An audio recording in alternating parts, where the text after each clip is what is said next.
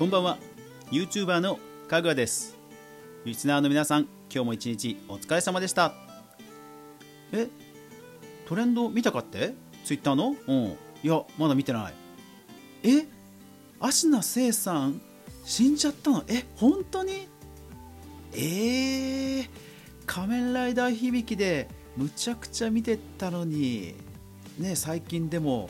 ドラマですごい活躍してたじゃん。えー、マジか。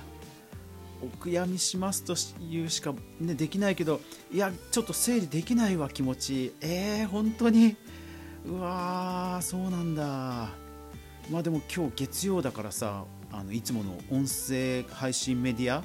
関連のニュース待っても行くけどいやーちょっと頑張って伝えるな。うん。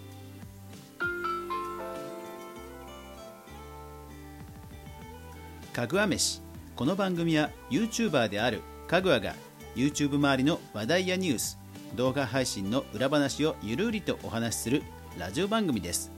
月曜から土曜まで全42アプリで好評配信中。ぜひお好みのアプリでいいね、フォロー、購読よろしくお願いします。また毎週土曜日は YouTube 関連のニュースまとめ。毎週月曜日は音声配信メディア関連のニュースまとめをお届けします。ぜひ情報収集に役立ててください。はい、いやー、品生さんのねニュースびっくりしましたね、いや三浦春馬さんといい、いや本当ね、ちょっと悲しい、うん、悲しい、でもね、ニュースまとめいきたいと思います。はい、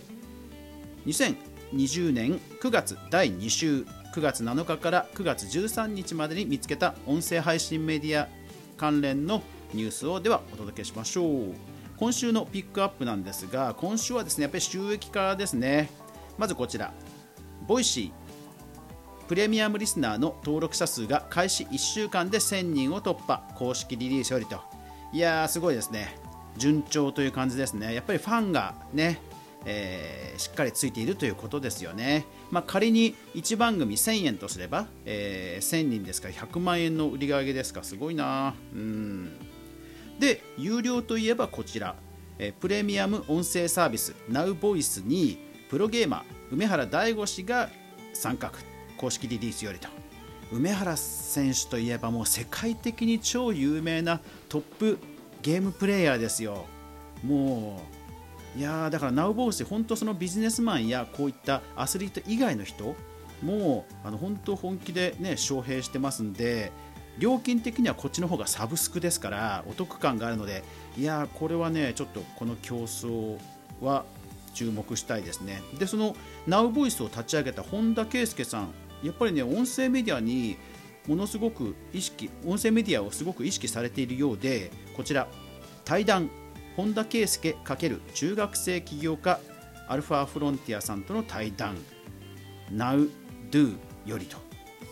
はい NowDo っていうなんか音声の有料コンテンツ配信プラットフォームがまた別にあって、まあ、ビジネスマンビジネス寄りなんですけどもそこにね本田圭佑さんも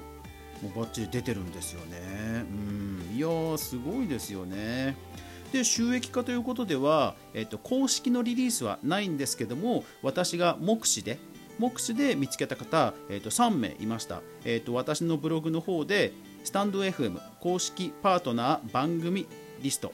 9月14日版というのをブログの方にアップしてますので、えよかったら見てみてください。もうすでに3人見つかりました。いやー素晴らしい。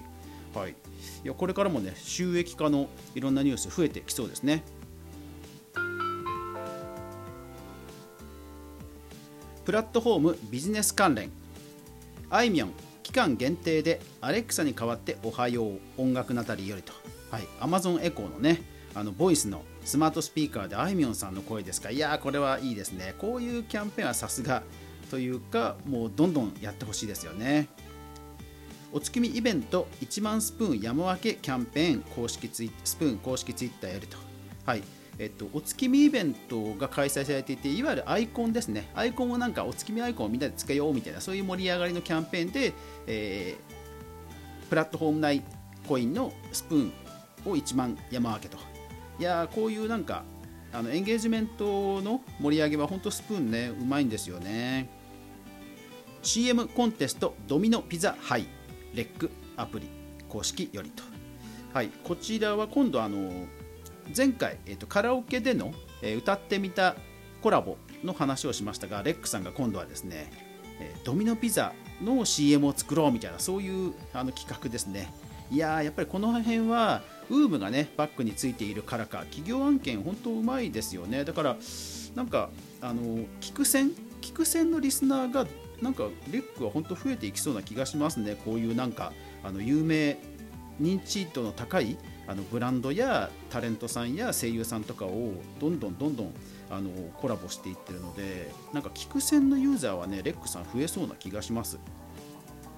アップルが、えー、 Oprah's Book Club シリーズを公開してポッドキャストの拡大を、えー、活用を拡大と。まあえーと、有名シリーズにアップルが投資をしたっていうニュースですね。でポッドキャスト関連ではもう一つ。ポッドキャスト分析スタートアップのチャータブルが2.4億円を調達と。あのいわゆる音楽配信だとポッドキャストとか Spotify とかいろんなこう音楽プラットフォームに配信するんですよね。でそういうのを横断的にあの分析できるツールの、まあ、会社がね資金調達をしたと、えー、いやすごい。えー、これはあと私のツイートですね、えー、そうスタンド FM の拡散ツイートが急増していると。え有名インフルエンサーが登録したことがきっかけとみられますと。はい、スタンド FM 9月2日、9月2日ぐらいからもうどどっとユーザーさんが増えて、ライブも結構重くなってるっていう話を聞いたので調べてみたら、有名インフルエンサーが参画していたという話です。ぜひ皆さんも調べてみてください。白菜ライブでラジオ広告をかけたイベントが本日スタート。はい、SNS 系の音声アプリもね、やっぱり賑わってますよね。あと、Spotify でトラブルです。えっと、Spotify でタブが上限に達していますというエラー。はい、これ私が 体験したことなので、私のブログ記事に書いてますが、なんかあのー、ウェブブラウザ、ウェブブラウザをあの埋め込みブラウザとかいろんなものを立ち上げちゃうとあの上限に達しちゃうっていう障害ですね。これ皆さんも気をつけてください。